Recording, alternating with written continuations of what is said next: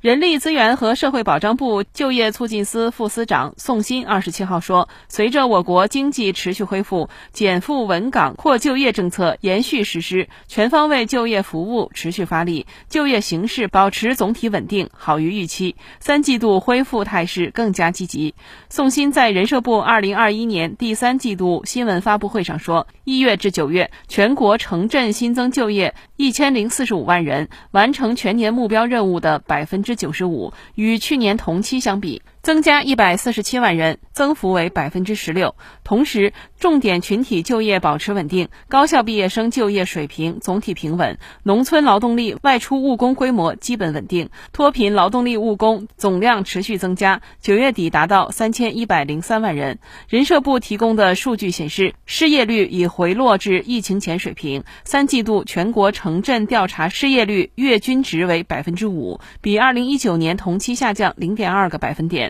其中九月份为百分之四点九，比上月下降零点二个百分点，比去年同期下降零点五个百分点。宋鑫说，从走势看，就业形势有望延续平稳态势，但国际环境不确定性因素增多，国内经济恢复仍不稳固、不均衡，就业形势面临一定风险和不确定性。他表示，下一步人社部将抓好延续实施的减负稳岗扩就业等政策落实，切实减轻企业负担，稳定和扩大就业岗位，加强创业孵化示范基地、返乡创业园等载体建设，鼓励引导各类群体投身创业，带动就业，完善灵活就业人员就业服务制度，支持和规范发展新就业形态。此外，还将全面实施未就业毕业生实名服务，对困难毕业生、长期失业青年开展一对一帮扶，拓宽农村劳动力外出务工和就近就业增收渠道，推进劳务品牌建设，